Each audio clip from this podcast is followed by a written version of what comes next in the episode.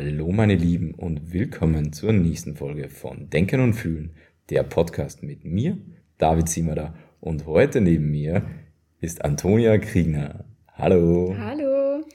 Und ja, heute geht es mal etwas anders herum, denn vorher möchte ich noch kurz ein, zwei Dinge ansprechen, bevor wir dann zum Thema äh, Autos und Faszination mit Autos, der technologische Fortschritt ähm, und so weiter starten werden.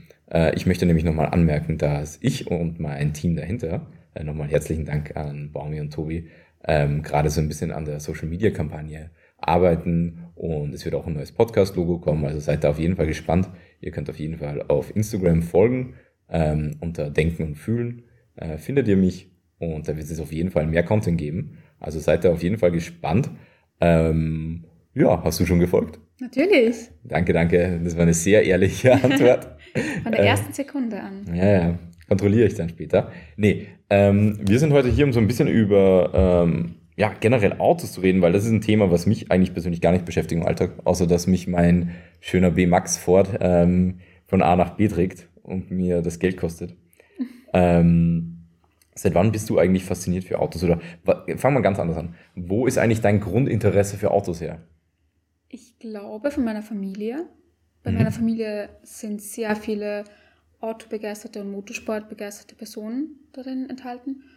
Und ich denke, dass ich das einfach so mitbekommen habe. Ich war schon immer fasziniert dafür. Okay.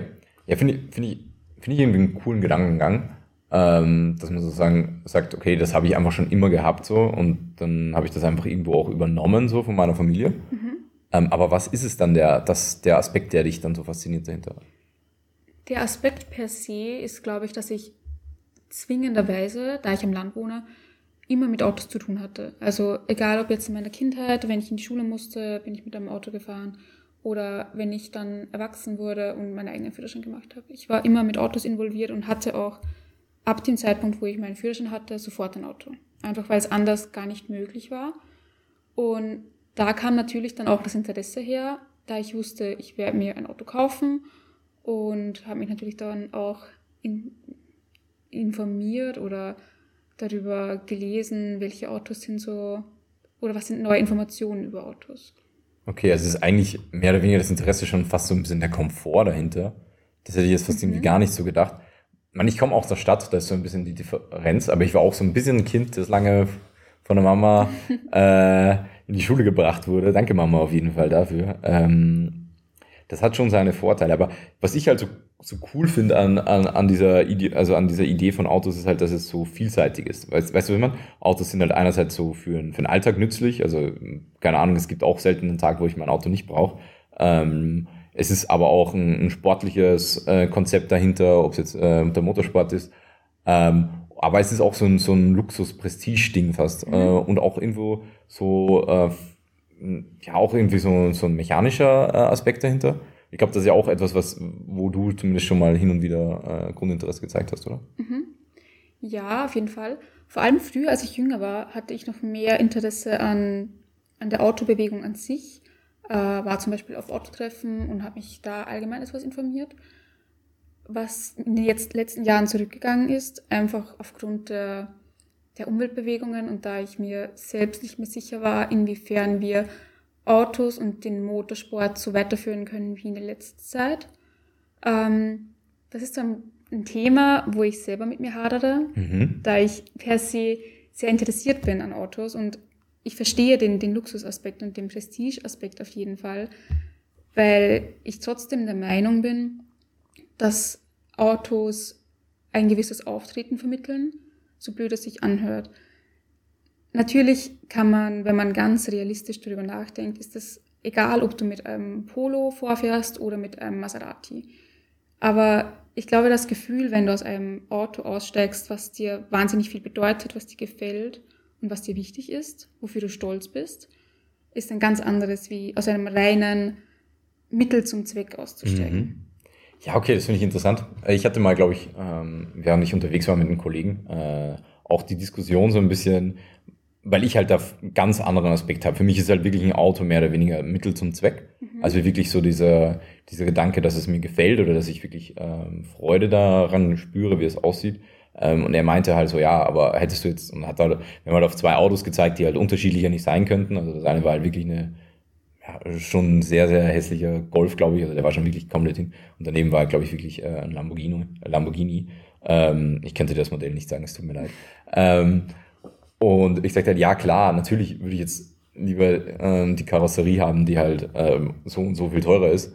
Aber ich würde halt auch lieber eine Füllfeder, eine Füllfeder haben, die halt schöner aussieht, wenn ich es mir aussuchen kann. Aber es ist ja dann trotzdem so ein bisschen so, der Wertunterschied ist ja bei Autos extrem. Weißt du, was ich meine? So, ich sag mal, so ein nützliches Auto, das sich halt von A nach B trägt, kriegst du halt auch schnell mal so ein äh, neue halt auch mal um ja, 15.000 Euro kannst du schon mal so im niedrigsten Preissegment was finden. Aber da gibt's ja, also es, es wird ja durchaus auch mal gern mal ein bisschen höheren Segment auch bezahlt. Also, und da finde ich halt so interessant, weil hat es dann wirklich diesen, für mich, nämlich ich identifiziere es dann eigentlich immer mehr, dass es mehr um diese Prestige geht mehr um dieses, wie halt ähnlich mit Louis Vuitton, Versage, was halt darum geht, okay, ich kann mir das leisten, ich zeige das. Aber irgendwo ist es, finde ich, in dieser Auto, in diesem Auto-Hype-Gesellschaft kommt mir immer so vor. Aber das sind eigentlich eher nicht die Leute, die das halt feiern, die halt jetzt unbedingt das so ein Prestige feiern. Und da denke ich mir, ist da irgendwie mehr dahinter? Geht's, ist da wirklich irgendwo eine Leidenschaft, was ich halt einfach nicht verstehe? Ich glaube, dass das viel mit meiner Prägung gerade in Kindheit und Jugendzeit zu tun hatte, da ich eben von Anfang an eigentlich von meiner Familie nicht zu Prestige geprägt worden bin, das eigentlich gar nicht, aber zu Motorsportbegeisterung. Und dementsprechend hatte ich dann einfach in meiner Jugend Freundeskreise, die sehr interessiert waren im Autosektor und dann eher auf Prestige oder Leistung gegangen sind. Mhm. Von dem habe ich mich dann schon mitreißen lassen, weil mein, ein großer Teil meines Umfelds sich damit beschäftigt hat. Mittlerweile muss ich sagen, hat sich mein Freundeskreis wieder gewandelt und es ist doch wieder ganz etwas anderes, weil jetzt bin ich halt mit einer Freundesgruppe unterwegs. Wenn ich da ein Lamborghini Urus beispielsweise sehe und ich sage denen, oh mein Gott, seht ihr dieses Auto? Und die sind alle, okay, ja, ist halt ein Auto. So, da merke ich selbst eigentlich, wie unrelevant dieses ganze Thema ist. Mhm. Ja, stimmt natürlich so. Ähm, das hängt natürlich immer so ein bisschen davon ab, wo ich halt, also mit was für einer Gruppe ich abhänge, das verstehe ich. Aber irgendwo über, über was redet man dann, wenn man so ein Freund unterwegs ist und man denkt, okay, reden wir über Autos, redet man dann so über das neueste Modell oder redet man dann über, ähm, wie gern hätte ich jetzt ein Lamborghini, Lamborghini zu Hause stehen? Das ist so, glaube ich, auch so ein mhm. Aspekt, mhm. den ich nicht ganz so begreife. Also ich habe witzigerweise echt gern mit Freunden das Gedankenspiel, so in welchem Auto siehst du dich? Okay. Weil ich irgendwie finde, Autos übermitteln ein gewisses Gefühl. So, es ist ein Unterschied, zum Beispiel, wenn ich jetzt sage, ich sehe dich in einer G-Klasse oder ich sehe dich in einem, einer A-Klasse Mercedes zum Beispiel. Das sind große Unterschiede. Für mich, ich finde, es ist eher ein Spaß, den man sich machen kann, weil es finanziell, zumindest für mich in meiner Lage gerade, mhm. so weit entfernt ist und so surreal, dass ich mir niemals jetzt eine G-Klasse leisten könnte dass ich einfach mit dem Gedanken spiele, wenn mir gerade langweilig ist, so, was wäre wenn? Okay. Wenn ich das alles Geld der Welt hätte, was würde ich mir für ein Auto kaufen? Einfach nur aus Spaß, nicht weil ich es brauche. Mhm. Aber was wäre immer, also was ich ich, ich frage jetzt einfach nochmal nach, weil ich finde das so interessant. Ähm, was wäre da wirklich immer noch die Faszination, warum eine, zum Beispiel jetzt eine G-Klasse? Was, was wäre dann das, wo, wo, welchen Trieb im Hirn würde das sozusagen die Freude bereiten? Ist es dann mehr oder weniger dieser Luxus zu sagen, okay, mir geht es so gut, ich kann mir eine G-Klasse lassen, also ich, ich bin finanziell ausgesorgt dann mehr oder weniger? Oder ist es wirklich so, ich genieße es einfach damit zu fahren, weil es so eine Geschwindigkeit und so ein, ähm, ja, Adrenalin-Kick gibt, damit halt hat er doch ein, zwei mehr PS als wir jetzt in Golf zum Beispiel. Ähm, und, oder ist es dann, oder ist es noch etwas anderes? Ist es wirklich vielleicht das Aussteigen aus, einem Gol äh, aus, einem, aus einer G-Klasse, ähm, was mir irgendwie diese Freude bereitet, wenn ich dann irgendwie damit ein bisschen prahlen kann? Ich glaube, bei mir ist eher die Freude, sich das leisten zu können, beziehungsweise der Auftritt. Mhm. Die Leistung ist das bei mir gar nicht so arg, weil ich mir denke, ich bin schon mit Autos gefahren, die mehr Leistung haben, aber ich nütze es nicht so aus. Einfach weil ich für das dann wieder zu umweltbewusst denke und mir dann denke, ja, mal kurz einen Spaß damit haben, okay, aber nicht im täglichen Alltag. Könnte ich mir nicht vorstellen. Natürlich kann man dann auch anfangen, eine G-Klasse kann man sich im Alltag nicht vorstellen, weil Nein. das einfach surreal ist. Aber per se geht es mir, glaube ich, eher um den, den Auftritt, das Gefühl, was das Auto vermittelt und den Selbstbewusstseinsboost, den du einfach bekommst, denke ich mir. Du hast eine ganz andere Ausstrahlung, wenn du jetzt theoretisch bei einem Termin vorfährst und du steigst in deiner G-Klasse aus und weißt, die sehen jetzt Leute dabei zu, wie du steigst aus deinem alten Golf aus. Ja, okay. Ja, das verstehe ich. Aber dann hat es ja schon so ein bisschen eine Prestige-Touch, oder? Ja, ich glaube schon. Okay. Ja, kann ich ja auch irgendwo nachvollziehen. Also ich, ich bin ja nicht der größte Kapitalist-Freund, aber ich würde mir ja auch jetzt eine Illusion vorstellen, wenn ich sage, dass ich mich, dass ich ja keine Freude habe mit Sachen, wo man sagt, okay, da schaut der eine oder andere mal und denkt sich, boah, das ist ja doch auch was Besonderes. Ähm, aber ich glaube, das ist genau das, das Besondere. Okay. Ich finde, die, die Standardautos, die halt im Endeffekt jeder normale Mensch fahren wird und was wahrscheinlich auch ich fahren werde mhm. in Zukunft, ähm, sind bei Weitem nicht so reizvoll, wie wenn ich jetzt irgendein spezielleres Modell betrachte. Wenn ich zum Beispiel das Gedankenspiel bei mir mache und sage, in welchem Auto würde ich mich sehen, wäre es ein Audi A7 oder RS7, wenn wir ganz surreal denken, oder ein Jeep Wrangler, was beides Autos sind, ähm, du kannst dir wahrscheinlich jetzt nicht vorstellen, aber von der, von der Form oder auch von der Art sind sie jetzt nicht Autos, die die breite Masse schön mhm. findet. Ein A7 ist ein Coupé, das finden viele unpraktisch oder, oder nicht mal so schön.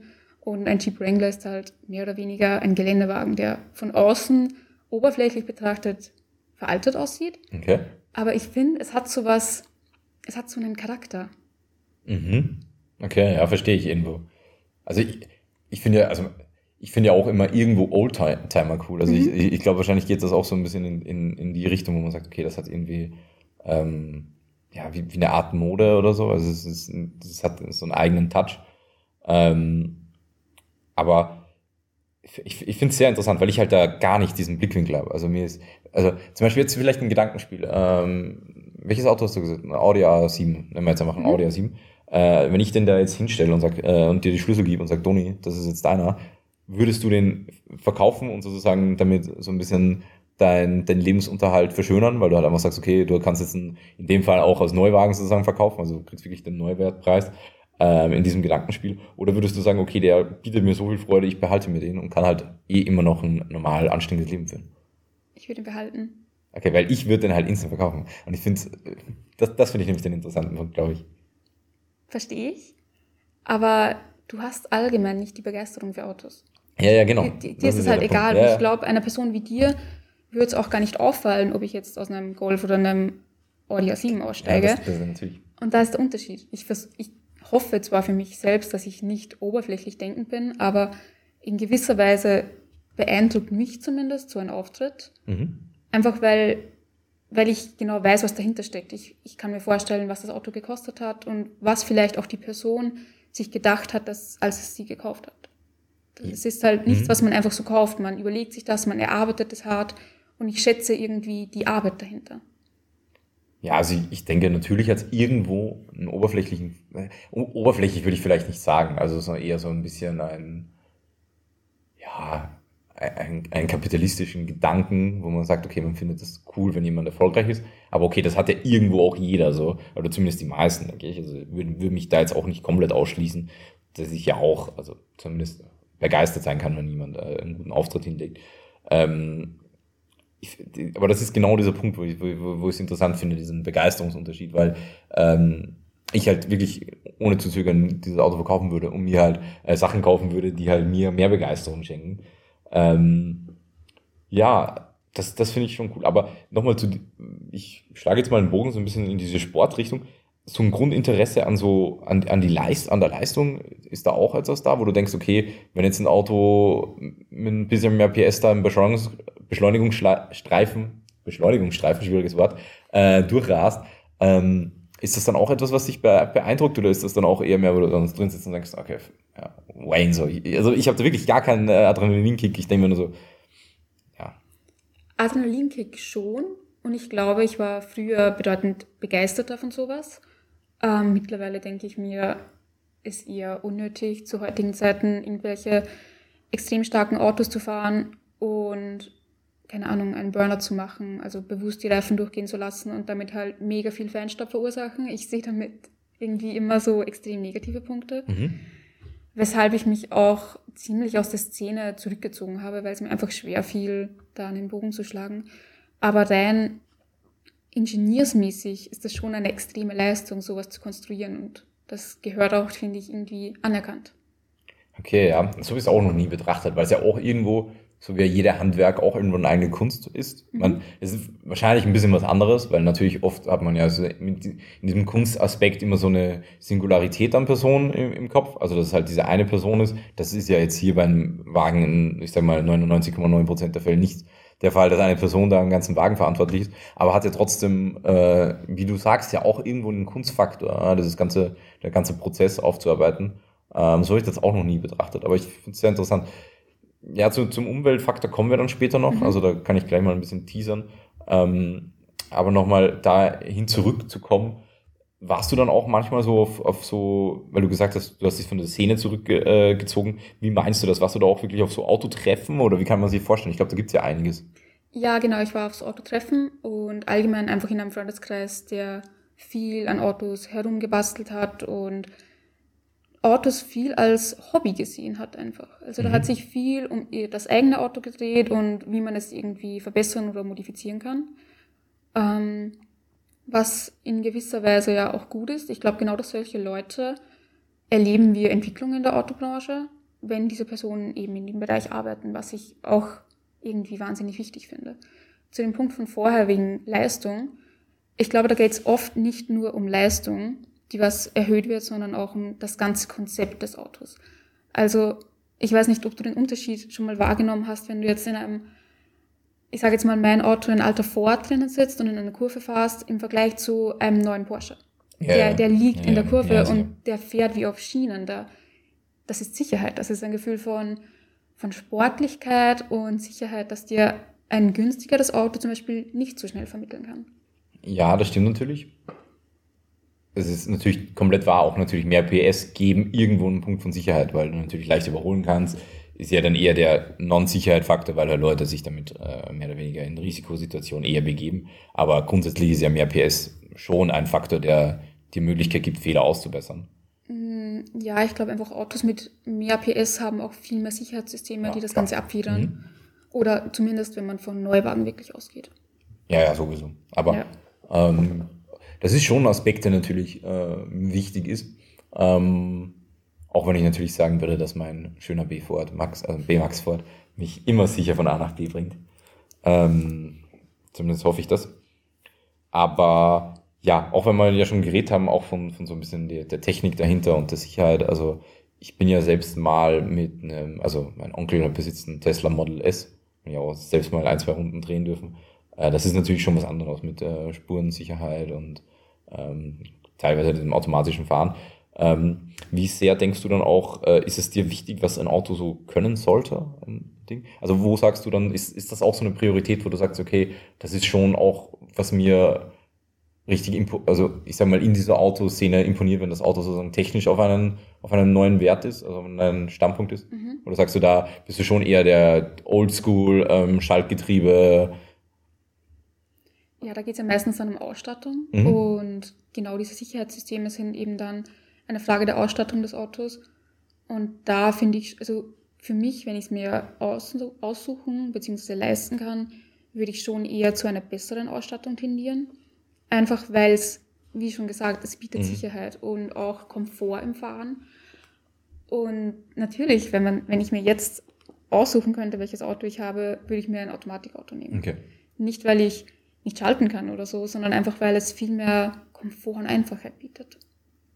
Mhm, das stimmt. Aber ich wäre zum Beispiel, ich finde Schalten wäre für mich so eher ein Punkt, der zum Schluss kommen würde. Weißt du, was ich meine? Für mich wäre zum ja. Beispiel eine Rückfahrkamera, finde ich halt ja. Jobgesell. Also das finde ich schon, das wäre so ein Prio äh, deutlich, deutlich höher als wie Schalten, weil ich weiß nicht, man macht das eigentlich meistens intuitiv ähm, und vor allem, wenn man sein Auto kennt, dann hört man eh meistens mal, wenn man sich... Ja, man muss auch sagen, von einem Schaltauto oder Schaltgetriebe bekommst du viel mehr Feedback. Ja, also ja. allgemein ältere Autos zum Beispiel bieten viel mehr Feedback. Du spürst dann wirklich, was passiert. Mhm.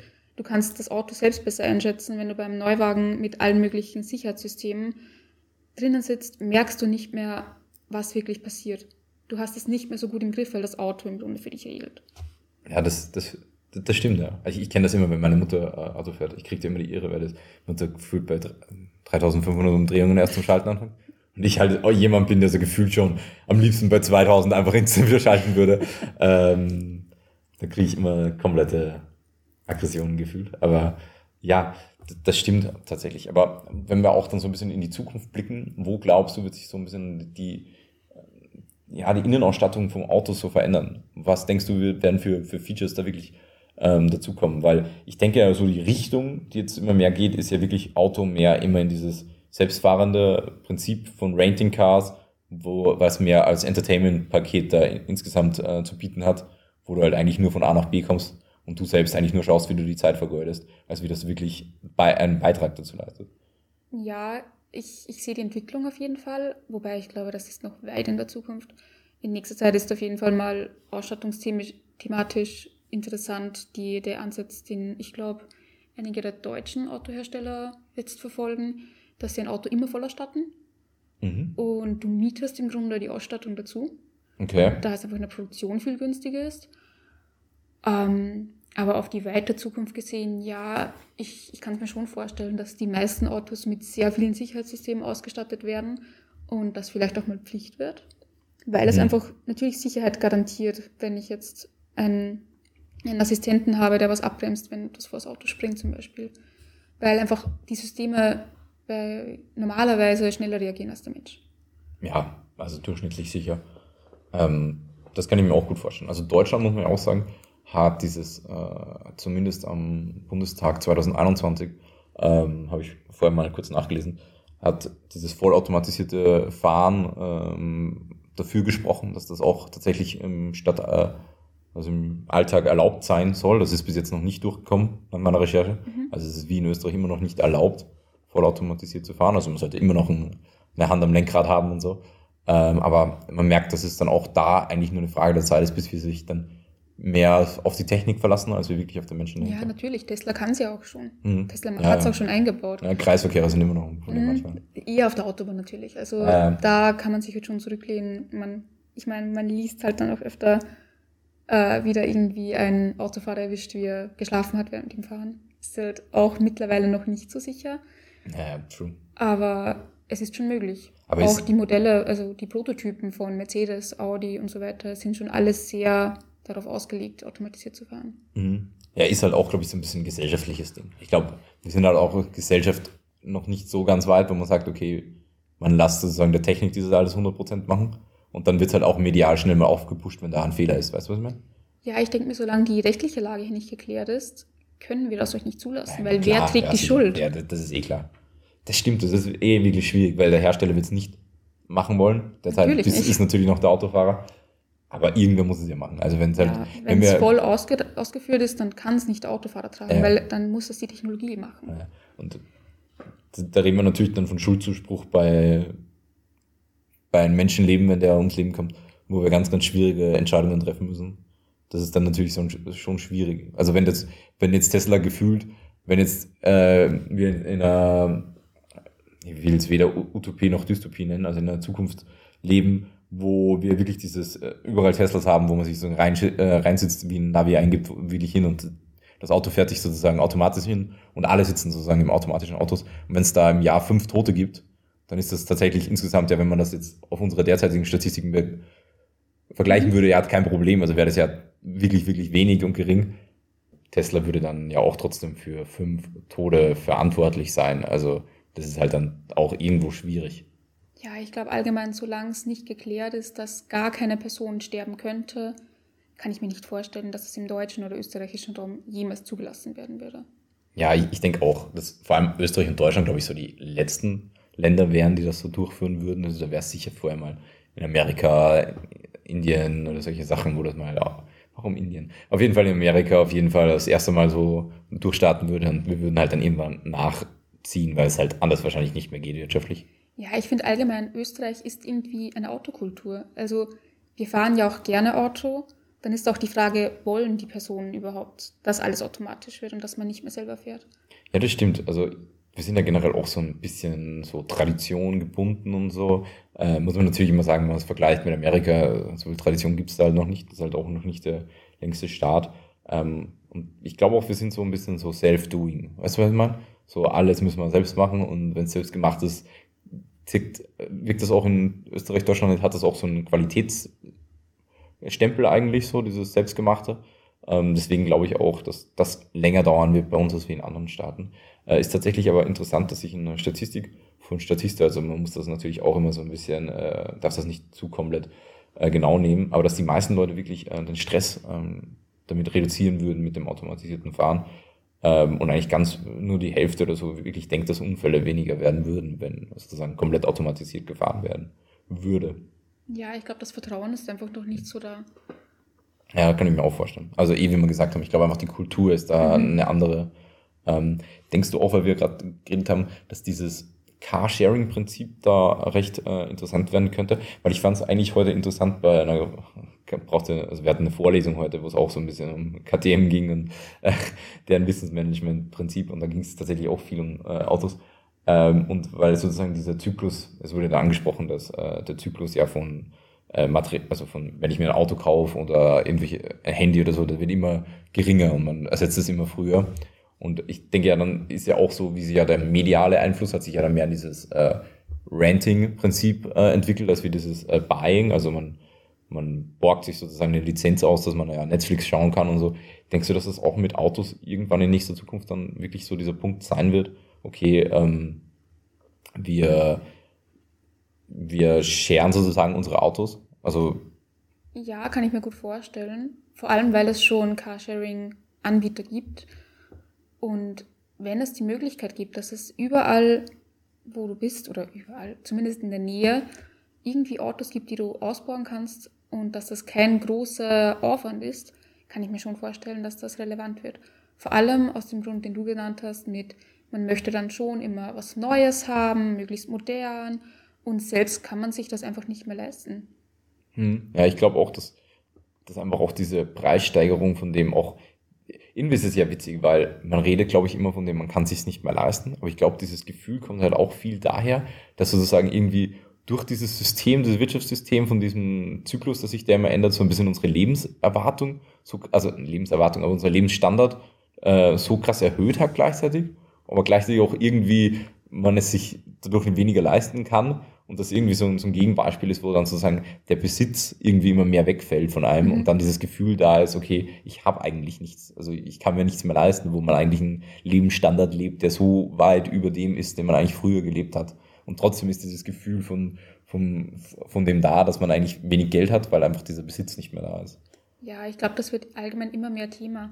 Vor allem, weil alle das Auto, nicht alle, weil viele das Auto als Prestigeobjekt sehen mhm. und damit eben ein gewisses Auftreten erhoffen. Also wenn du dir die Zahlen ansiehst von Papas Mercedes in Linz ja. zum Beispiel, da sind so viele Autos geleast oder auf Kredit gekauft. Mhm. Das ist eigentlich schlimm, vor allem von jungen Leuten. Weil sie es eigentlich nicht leisten können, aber sie sehen als, als eine so große Wichtigkeit an, dass sie es eben dann leasen.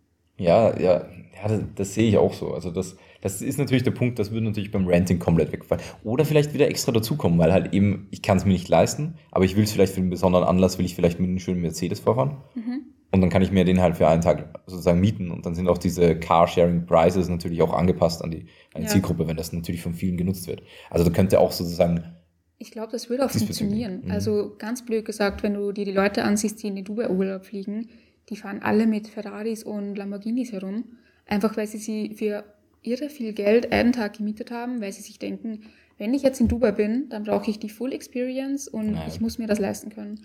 Was ich eigentlich, es macht keinen Sinn, aber hier geht es eben wieder um den, den Spaßfaktor, den Auftritt und das Image, was ich nach außen liefere. Ja, Dubai ist natürlich auch noch ein ganz ja. anderes Pflaster. ähm, aber ja, es stimmt natürlich. Also es ist, ähm, irgendwo ist man dann so ein bisschen Sklave seiner, seiner selbst und Sklave dieser Marktwirtschaft. Und ähm, ja, dieses Prestigeproblem, deswegen habe ich es auch so angesprochen, finde ich halt bei Autos so, ja, ist mir ganz fremd so. Also ich, ich glaube, also, aber da hat man auch, glaube ich, habe ich auch einen anderen Punkt so, weil ich auch nicht dieses Gefühl habe seither von zu Hause, dass es irgendwie, dass Autos irgendwie interessant sind, so wenn sie halt irgendwie luxuriöser sind als andere.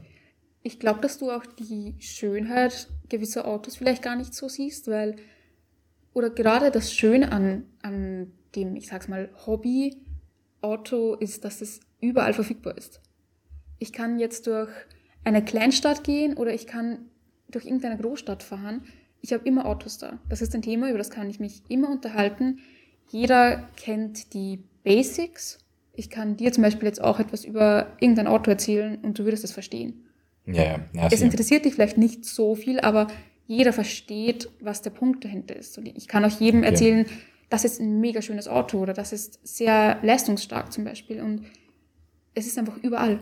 Egal wo ich bin, ich kann mich darüber unterhalten. Es ist ein Go-To-Thema. Ja, das stimmt natürlich. Ja, das, das, da hast du wahrscheinlich recht. Es ist auch so ein bisschen unterschiedlich kulturell geprägt. Du wirst in Süditalien andere Autos finden wie in ähm, Skandinavien, natürlich allein schon aufgrund äh, von Witterungsverhältnissen und äh, auch so ein bisschen der Landschaft äh, geschuldet, aber dadurch entwickelt sich ja auch irgendwie Kultur. Mhm. Und, und das ist natürlich auch irgendwo ein interessanter Aspekt so. Ja, das, das verstehe ich schon. Ja, ich meine, da ist man wieder bei dem Ganzen, ein Auto vermittelt ein gewisses Gefühl. Mhm. So wie ein, ein Volvo SUV für Schweden zum Beispiel ähm, vermittelt, dass man im Winter sicher überall hinkommt, vermittelt eine Vespa für Italien Freiheit und warme Sommernächte. Ja, ja, sicher. Ja, das, das, das hat natürlich so einen, ja, ich, ich, ja, einen krassen Punkt. Aber bist du dann auch jemand, die so Bindung zu ihrem eigenen Auto hat? Weil da muss ich sagen, bin ich komplett drin. Also, äh, gerade, dass ich mein Auto keinen eigenen Namen gebe, so. Weißt du, was ich meine? Aber das ist halt so. Mein Auto hat einen Namen. Okay. Darf ich fragen, wie? Monika. Monika, schöner Name. Grüße an alle Monikas da draußen.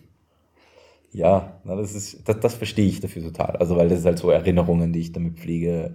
Ähm, teilweise auch dieses, wenn mal die Batterie leer geht und du denkst, Alter, ich hau den, den Drecksladen gleich in die nächste, in die nächste, ja, in die nächste Mülldeponie. Ähm, also da, da kann ich dann tatsächlich relaten. Also ich glaube, da können aber auch viele relaten, vor allem viele junge Leute, wo so das erste Auto auch so sehr viel Freiheit bedeutet und sehr viel, ja, wo will ich hin? Aber äh, nochmal zu einem ganz anderen Thema, weil wir auch viel vorher über diesen Umweltschutz geredet haben, über diesen Faktor, und der dir auch anscheinend sehr wichtig ist.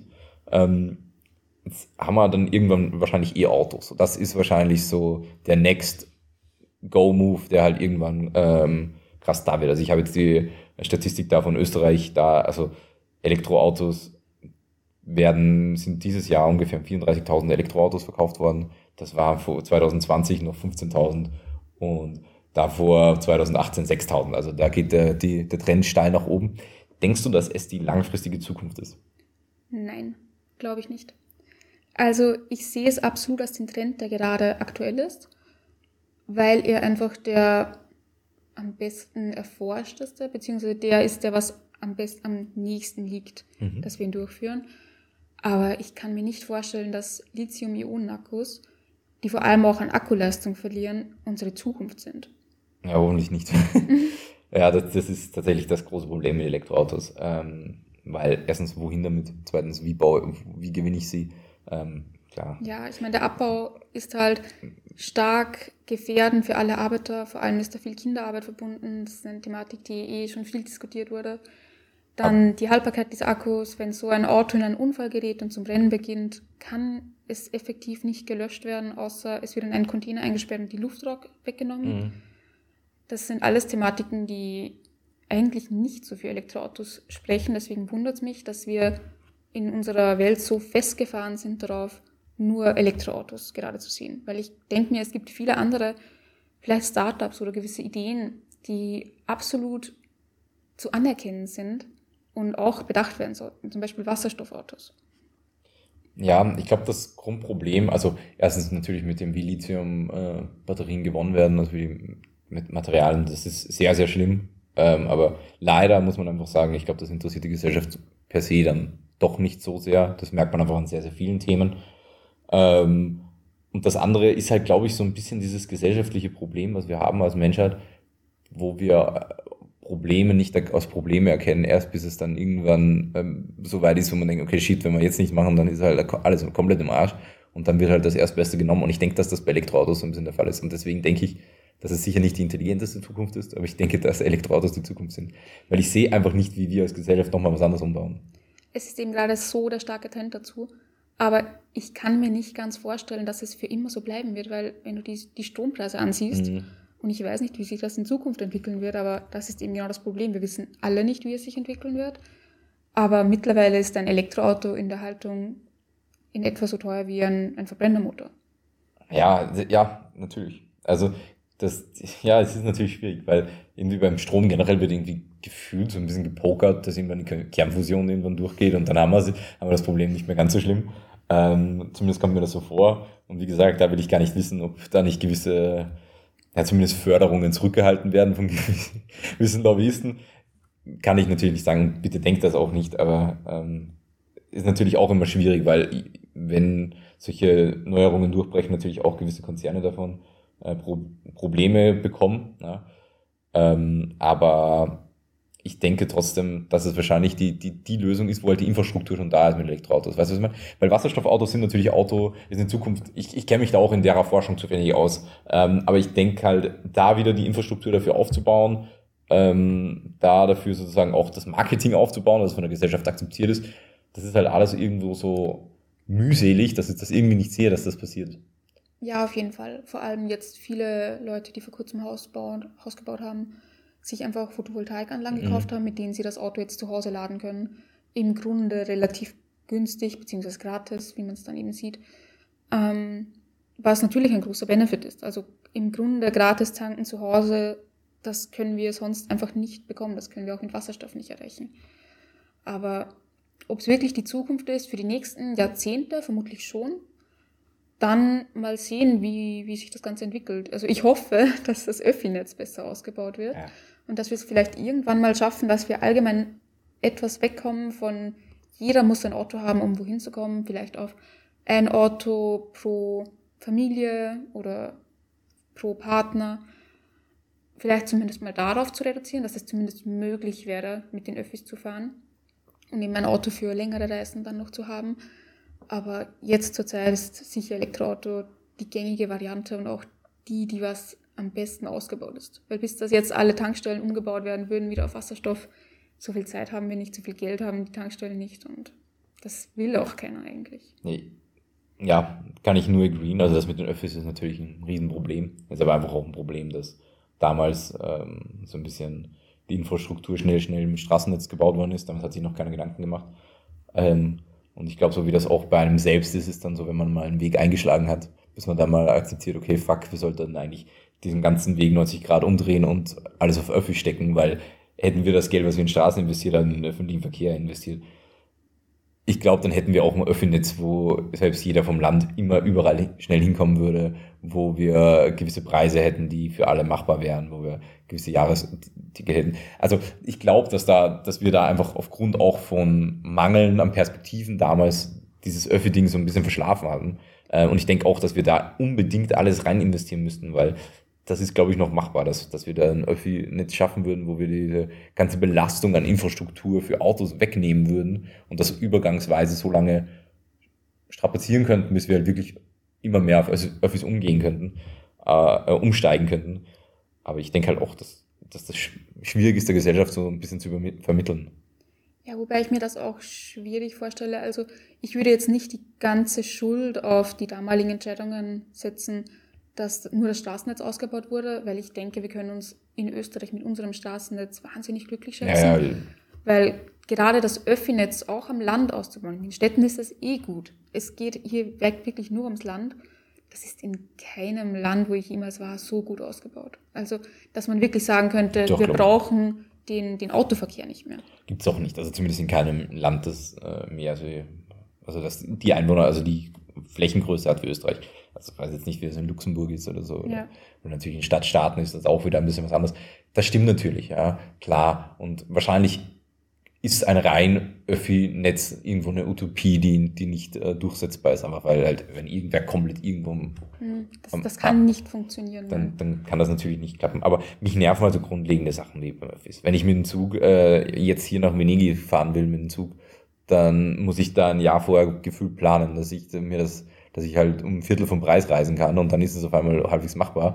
Aber wenn ich jetzt spontan irgendwo hinfahren will mit dem Zug, dann ist wahrscheinlich billiger, wenn ich dreimal hin und her fliege, gefühlt. Also ja. zumindest ist so, das, ist so die Wahrnehmung, weißt du, was ich meine? Und dann ist es halt etwas, dann kriege ich schon so einen Hass auf, auf Zugfahren oder auf Busfahren, weil einfach irgendwie ich mir denke, irgendwie muss ich mir mit Leuten einen Waggon teilen, es ist auch irgendwie ungemütlich, ich kann nicht richtig aufs Klo gehen, äh, ich bin unflexibel irgendwie, was mache ich, wenn, wenn, die, wenn, die, wenn die Bahnverspätung ist, wenn ich umsteigen muss und dort dann irgendwo in einem Bahnhof zwei Stunden warten will, äh, muss, wenn ich vielleicht eine alte Frau bin, dann habe ich keinen Bock, dass ich irgendwo in, äh, in Milan da irgendwie in, in, in Bahnhof da irgendwie zwei Stunden alleine warten muss. Mhm. Ja, wobei ich hier gleich bei ganz viel kleineren Problemen ansetzen würde. Allein wenn ich jetzt darüber überlege, eine Bahnstrecke, die ich sehr oft fahre, ist jetzt im Preis 100% angestiegen. Wo mhm. ich mir denke, das kann nicht die Lösung sein bei so hohen Energiepreisen. Wenn ich mir denke, ich verzichte aufs Autofahren und fahre mit den Öffis und dann zahle ich statt 8 Euro 16 Euro. Oder dass die Busstrecke, die bei meinen Eltern zu Hause am Land vorbeigefahren ist, einfach eingestellt wurde. da fährt jetzt gar kein Bus mehr. Das ist nicht mehr ansatzweise erreichbar mit den Öffis. Und ich finde es wirklich, wirklich schade. Also, wie gesagt, ich, ich tue mir immer schwer, Länder miteinander zu vergleichen und natürlich kannst du Österreich nicht mit Luxemburg vergleichen, aber da ist tatsächlich im ganzen Land äh, öffentlicher Verkehr zu 100% subventioniert. Also jeder kann dort kostenlos mit öffentlichem Verkehr fahren. Und ich denke, dass es ein Ziel ist, was die ganze EU anstreben müsste.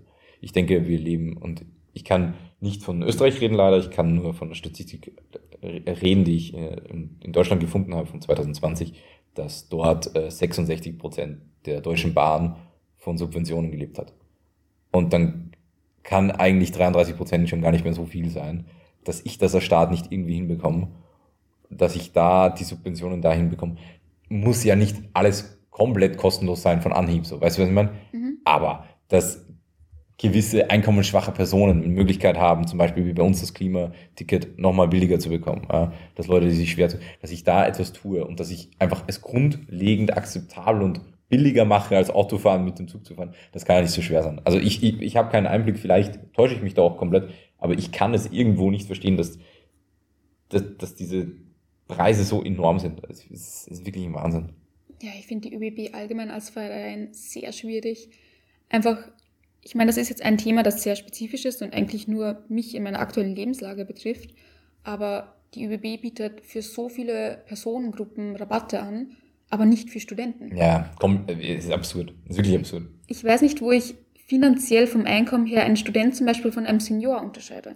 Weil das Einkommen ist doch eher gering und das sollte man einfach ermöglichen, dass diese Personen günstiger reisen können. Vor allem bei Studenten, wenn ich mir denke, die jüngere Generation sollte doch mitbekommen, dass man mit den Öffis fahren kann und nicht abgeschreckt werden. Ja, vor, vor allem ist es auch, glaube ich, ich, ich weiß nicht, wie, ja, ich, ich verstehe sowieso nicht. In Österreich ist da auch so ein bisschen ich glaube, dass man muss sagen, zum Glück, weil es halt auch so, auch so ein gutes Studentenbeihilfesystem gibt und halt auch äh, Subventionen, also zumindest besser als wie in anderen Staaten. Aber äh, Studentenrabatte generell sind ja in Österreich gefühlt ja gar nicht da. Und wenn, dann bekommst du mal einen Euro äh, weniger Eintritt im Schwimmbad oder so. Also da bist du ja auch Schülerrabatte und so. Das gibt es irgendwie in Österreich generell recht selten. Also sogar vom, vom öffentlichen Verkehr davon abgesehen. Das ist in Italien zum Beispiel ganz anders. Da habe ich in, in Turin habe ich statt äh, 20 Euro im Museum habe ich 1,50 Euro bezahlt. Also das ist, das ist Tatsache. Ähm, und das finde ich generell schade. Und ja, beim öffentlichen Verkehr, ich verstehe es auch nicht. Was mich auch so nervt, sind solche Sachen wie die Vorteilskarte. Ich mag nicht, dass ich es nicht gut finde, dass es eine Möglichkeit gibt, billiger zu reisen, aber ich verstehe es nicht, warum ich 20 Euro zahlen muss im Jahr dafür, dass ich die Hälfte Zahl an, an also an Hälfte an Kosten habe für die ÖBB. Warum ist das so eigenartig geregelt? Und warum werden Leute mehr oder weniger verarscht, die sozusagen dieses Wissen nicht besitzen, dass es diese Vorteilskarte gibt? Weißt aber du, was die Rechnung meine? geht doch allgemein nicht auf. Eine Karte, die 20 Euro ja. kostet und jeder Zug, den man fahren kann, ist um die Hälfte günstiger. Das hat sich normalerweise bei den Preisen jetzt mit einer Zugfahrt schon ausgezahlt. Ja. Und da denke ich mir, warum mache ich nicht allgemein für alle Personen diesen Preis? Macht das Öffi-Netz viel sympathischer und leistbarer damit. Und im Endeffekt, die ÖBB ist doch auch stark subventioniert vom Staat. Ja, also es würde nichts mehr, nicht mehr viel ändern. Ich glaube nicht, dass wir da großartig von anderen äh, Zahlen sprechen werden, als wir bei der Deutschen Bahn. Ich denke auch, dass wir wahrscheinlich von zwei Drittel äh, reden, auch wenn ich dazu leider keine Statistiken habe, also nimmt das nicht voll, aber ohne Subventionen würde der öffentliche Verkehr nicht funktionieren. Ich glaube, da sind wir uns sowieso einig.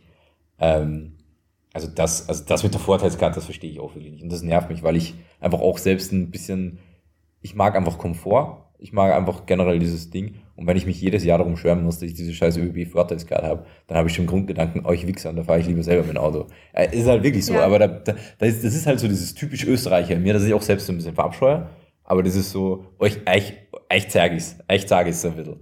So dieses, jetzt erst recht, jetzt bin ich halt ein Arschloch, wenn ihr mich, mich als Arschloch äh, sehen wollt. So.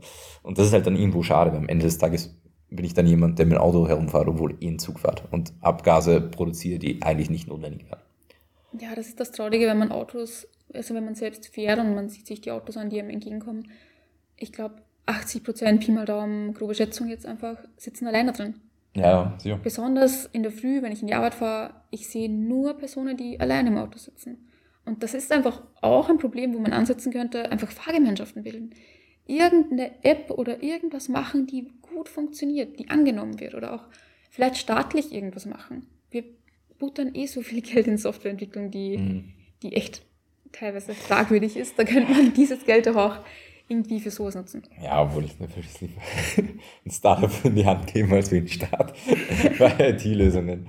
Aber ja, das wäre sicher eine, ja, ich glaube, eine, eine Möglichkeit, diese Fahrgemeinschaft. Aber wie genau, weil du musst es halt auch irgendwie den Leuten schmackhaft machen. Ich glaube, es ist halt auch dieser Komfort, wo ich mir halt denke, irgendwie ist es ja trotzdem an, anstrengend und ich habe keinen Benefit. Ich das heißt, irgendwie Linz macht das ganz gut. Oder ich weiß nicht, ob das nur Linz oder allgemein Städte sind. Mit mehr als, also vier Personen oder mehr dürfen zum Beispiel auf Bus, Busspuren fahren. Okay, cool. Und du entgehst halt viel Stau. Mhm, ja, das stimmt. Nein, das ist sehr cool. Das finde ich ein guter Benefit, den glaube ich gar nicht so viele Leute wissen. Ich habe das auch zum ersten Mal gehört. Ich stelle mir das sehr, sehr schwierig vor, das sozusagen zu regeln. Weißt du, was ich meine? Mhm. Also, wenn du halt Polizist bist und dann denkst, wie viel sind da jetzt drin? Sind das drei, sind das vier? Und ich sehe schon, wie die Leute irgendwelche Stromanschkal basteln, damit sie da äh, überholen können. Ähm, aber ja, über diese, diesen Faktor könnte man wahrscheinlich eh ewig reden. Ähm, ich würde das ganze Gespräch jetzt dann langsam mal ein bisschen zu Ende neigen. Mhm. Äh, ich finde es gut, wie wir da jetzt ein bisschen äh, doch über Gott und die Welt in diesem, in diesem Sektor geredet haben. Also ich glaube, da ist für jeden was dabei gewesen. Ähm, und fand das eigentlich auch ganz cool, wie sich das entwickelt hat. Zum Abschluss stelle ich dir dann noch meine aller, allerliebste Frage, äh, die Feenfrage. Stell dir vor, ich wäre hier eine wunder, wunderbare Fee und du könntest dir irgendeinen Wunsch, der, ich, ich, ich sag's mal ganz objektiv, so ein bisschen in diesem Auto, äh, öffentlichen Verkehr, Infrastruktursektor ähm, darbietet, kannst du dir einen Wunsch wünschen. Ganz egal was. Was wünschst du dir? Natürlich wünsche ich mir ein Audi RS7 okay, Sportback. Nein, Spaß. Ja, ist auch ähm, okay. Nein, also wir haben sehr viel über Autos und Prestige gesprochen und meine Begeisterung für dieses Thema ist natürlich immer noch voll da, aber eigentlich bin ich doch so reflektiert, dass ich für mich behaupten kann, wenn ich einen Wunsch frei hätte, würde ich mir eine Infrastruktur wünschen, die die meisten Personen inkludiert und zumindest nur noch kurze Autofahrten zu Busstationen oder Zügen ermöglicht, also dass dies ermöglicht wird. Ähm, und dazu eine, einen preislichen Rahmen, der, den die sich alle leisten können, dass einfach nicht mehr im Transport unterschieden wird von Klassen. Mhm. Dass man nicht auf das Auto angewiesen ist oder auf das Geld für eine Öffi-Karte. Und dass vor allem auch der Verkehr so ausgebaut ist, dass man nicht in überfüllten Zügen fahren muss, in der Hoffnung, noch einen Platz zu bekommen, sondern dass wir es irgendwie schaffen, und das ist wirklich utopisch, genug Personal, genug Waggons und genug Organisation zusammenzubringen, dass die ganze Infrastruktur ausgebaut werden würde, dass jeder die Möglichkeit hat, zu reisen und zu fahren, wie er möchte. Das ist, glaube ich, ein toller Wunsch und ich glaube, ein realistischerer Wunsch, als wie du, glaube ich, gerade denkst. Ich glaube, das ist schon irgendwie machbar, ganz ehrlich. Ähm, irgendwie kriegen wir das schon alles hin. Ähm, es war ein tolles Gespräch. Äh, ich hoffe, es war nicht zu chaotisch äh, im technischen Bereich. Ähm, und ja, ich hoffe, auch, auch euch hat's gefallen. Ähm, schaut auf jeden Fall nochmal auf Instagram vorbei. Da wird jetzt mal ein bisschen mehr kommen. Ab sofort, ich habe, ich glaube, ich habe es auch schon gemerkt, kommen die Upload-Zeiten jetzt immer Freitagabend. Ähm, hat einfach so ein bisschen persönliche Gründe, weil das für mich ein bisschen leichter ist. Ähm, ich hoffe, ihr verzeiht mir das. Ähm, und wenn nicht, dann ist das auch okay. Ähm, und dann gebe ich dir nochmal das letzte Wort ab. Ja, also danke schön für die Einladung. Ich habe das Gespräch sehr angenehm gefunden und allgemein, glaube ich, viel über das Thema reflektiert, was mir vorher nicht bewusst war. Ähm, dementsprechend Vielen Dank dir, David, und vielen Dank vor allem deinen Zuhörern, dass sie bis jetzt dran geblieben sind. Und ich sag Tschüss.